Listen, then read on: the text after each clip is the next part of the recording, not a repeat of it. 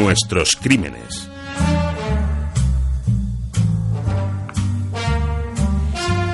Es la otra cara de la vida, la cara B, la de la información de los hechos que ocurren en una parcela de la sociedad española y que nunca, créanme que es cierto, quisiéramos contarles. Es la crónica negra, las noticias de las tragedias, los asesinatos, los asaltos, las desapariciones, son nuestros crímenes, los que han ocurrido en nuestro país y que hoy les contamos con el análisis y la sutileza de la información de Jesús Duba, que es corresponsal de Asuntos eh, de Interior en el diario El País. Jesús, buenos días. Buenos días, Merche. Emboscada en Fago, El Solitario y Vidas Robadas y proyectos que pronto conoceremos. Así, así se lo contaremos aquí también. Bueno, yo también aprovecho para recomendar tu libro a los oyentes, tu libro de timadores. Muchas gracias. Eh, Jesús, cuando se produce una desaparición, todos los mecanismos se activan y en el caso que hoy nos ocupa, el final fue desolador para los familiares de Javier Avil. El pasado 5 de mayo, la víctima terminaba su jornada laboral en un restaurante del Grao de Gandía y se marcha de copas con unos amigos. Hasta ahí todo normal. Pero a partir de ese momento se pierde su pista hasta que aparece cosido a puñaladas con un ensañamiento brutal, tremendo. Y he leído que creo que 20 Jesús puñaladas. Sí, sí. Y no solo eso, sino descuartizado, que es lo más terrible aún si cabe, sí. Tremendo, ¿no? Efectivamente, este hombre Javier Avil de 45 años que trabajaba en un restaurante de Gandía. Se fue un día, salió de fiesta con unos amigos, parece que eh, entre ellos había varios de origen lituano, desapareció en mayo y tardó tiempo la policía en descubrir, eh, después de mm, pues más de un mes eh, largo de zozobra por parte de la familia que consideraban inexplicable la desaparición, ¿no? Porque era un hombre que, en fin, que no tenía ningún aspecto negro de su vida, ¿no? Eh, finalmente fue encontrado eh, en, en, junio totalmente descuartizado, ¿no?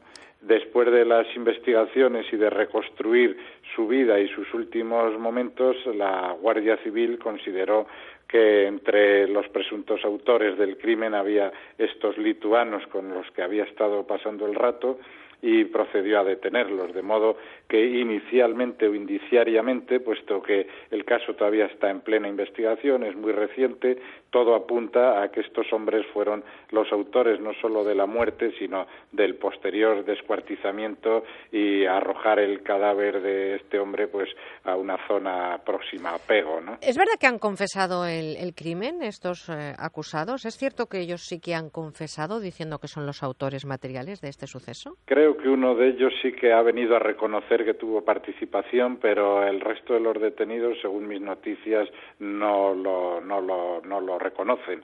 De modo que por eso es el, por lo que digo que todavía a la Guardia Civil y al juzgado le falta aportar pruebas y más testimonios para ir cerrando ese sumario que en su día llegará hasta, hasta el juicio y poner a disposición de, de, la justicia a estos individuos y en su caso si hay pruebas suficientes pues para condenarlos ¿no? un juicio que parece que está previsto para dentro de un par de años como muy pronto porque como bien dices Jesús es un suceso que ha ocurrido hace muy poco tiempo y eso sí la familia se va a personar como acusación particular para tener acceso a todas las pruebas del caso por lo tanto, poco más podemos contar y que sea la justicia, ¿no? Una vez más, eh, como no puede ser de otra manera, la que determine el futuro de estos desalmados o presuntos desalmados que acabaron con la vida de un hombre que salió a tomar unas copas después de una jornada de trabajo como tantos y tantos hacemos, ¿no? Sí, pero como hemos hablado otras veces, afortunadamente las técnicas policiales han mejorado mucho porque ten en cuenta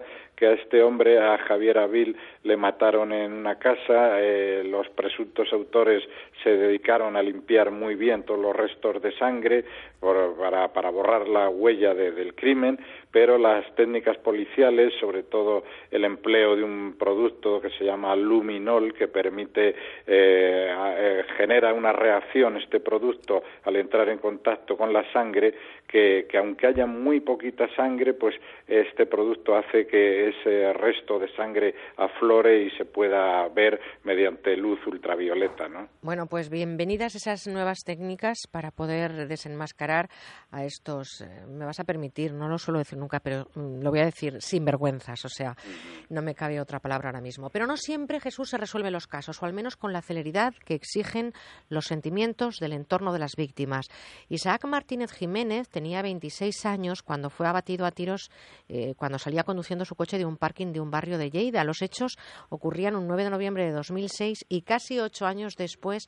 ¿Qué se sabe, Jesús, de lo que pudo ocurrir? Pues se sabe poco, realmente se sabe poco. Se sabe lo que ocurrió, que este chico, que Isaac Martínez, eh, que era soldador, trabajaba de soldador, salía del garaje de su casa y que un individuo que llevaba puesto un chaleco de estos reflectantes amarillos que utilizamos pues los automovilistas cuando sufres una avería, ¿no? Eh, llevaba puesto un chaleco de este tipo y con una pistola Glock disparó varios disparos e inmediatamente le causó la muerte, ¿no? A partir de ahí luego ah, todo mm, son incógnitas, ¿no? Porque eh, la policía ha investigado mucho este asunto, muchísimo, ha investigado todo el entorno de, este chico, ah, no ha encontrado nada raro, eh, pero, pero creen, la policía cree que el autor del crimen que era un sicario, no se sabe muy bien si un sicario profesional, un sicario contratado para, para, este, para este crimen solamente, pero el hecho es que no saben ni siquiera la policía o los mozos de escuadra, en este caso, que es quien lleva la investigación, los mozos no saben todavía muy bien cuál es el móvil del crimen. Eh, volvemos otra vez a las hipótesis, ¿no? Eso que decíamos en programas anteriores, que nos precipitamos todos, incluso los mm. medios de comunicación queremos dar la noticia inmediatamente y la policía quiere cerrar en caso.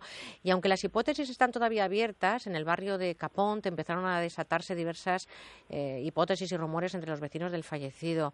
Y la verdad es que no se ha llegado a ninguna conclusión tampoco de lo que pudo ocurrir. Lo que sí que es cierto es que seis impactos de bala, 9 milímetros para Belun, fueron descargados con una pistola automática con no sé si alevosía o, sí alevosía premeditación y de todo porque está clarísimo que el asesino estaba esperando la salida de este chico del garaje previamente está claro que había hecho una información sobre él, había visto sus costumbres, sabía dónde vivía, sabía qué vehículo tenía, porque esa es otra hipótesis que manejó la policía, que dado que eh, Isaac no tiene aparentemente ninguna sombra en su vida, pues que el asesino se hubiera confundido, eh, por eso los mozos vieron si dentro de ese garaje aparcaba un coche similar, porque claro, el asesino disparó en cuanto le vio salir, no, no, eh, no le vio la cara. Porque es que además en ese parking, perdona Jesús, creo que estaba aparcado un coche parecido al de un ex recluso que salía hace pocos días del centro penitenciario de Ponent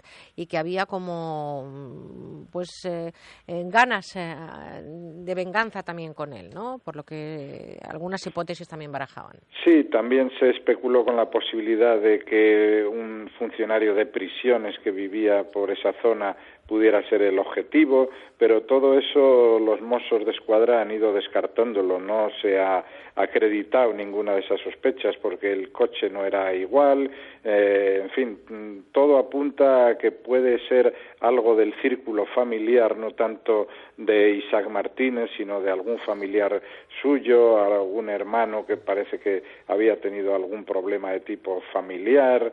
Eh, no, está muy muy confuso pese a que se ha estudiado muchísimo. Fíjate que han pasado muchos años, casi ocho, porque esto estamos hablando del 9 de noviembre del 2006.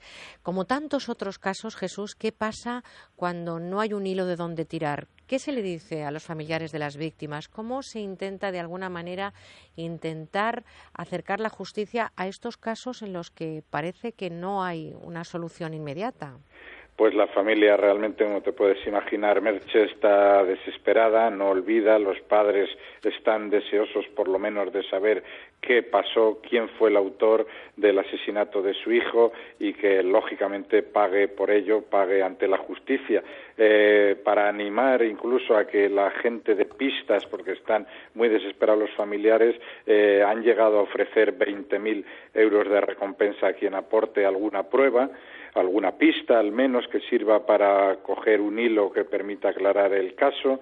Eh, recientemente se recibió en un bar de la zona donde vivía Isaac una llamada que parece que ha dado alguna pista, pero los mozos la han estado siguiendo esa pista y hasta el momento no ha conducido a nada.